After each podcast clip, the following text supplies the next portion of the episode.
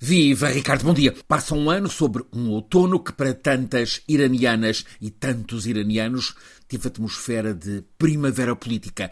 Na sequência da trágica morte de Masha Amini, quando estava detida por ter sido apanhada em Teherão com algum cabelo fora do véu, com a fúria da revolta por aquela morte, cresceu a esperança de mudança no Irão, pelo menos uma abertura naquele regime teocrático que sufoca as liberdades. Sentiu-se mesmo a euforia do que surgia como o começo de uma rebelião pela liberdade. E isso era muito claro nos relatos, nas mensagens que chegavam não só de Teherão, mas também de outros lugares do Irão. Durante três meses, o regime encolheu-se.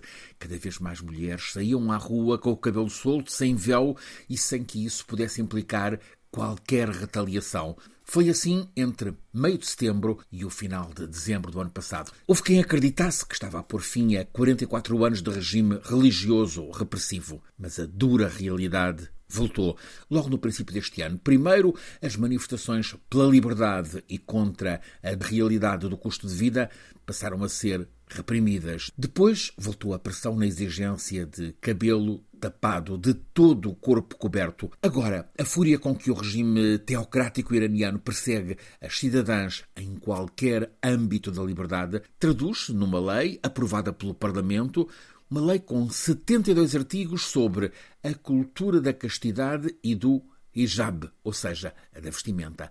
Logo à cabeça da nova lei, nenhuma mulher sem o cabelo coberto pode trabalhar em cargos públicos ou privados.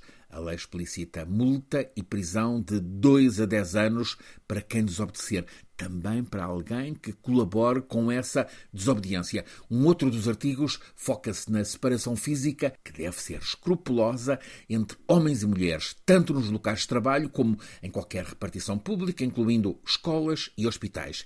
Esta nova legislação proíbe qualquer decote, também a manga curta, os braços devem sempre estar tapados. Também declara fora da lei o uso de roupa ajustada ao corpo.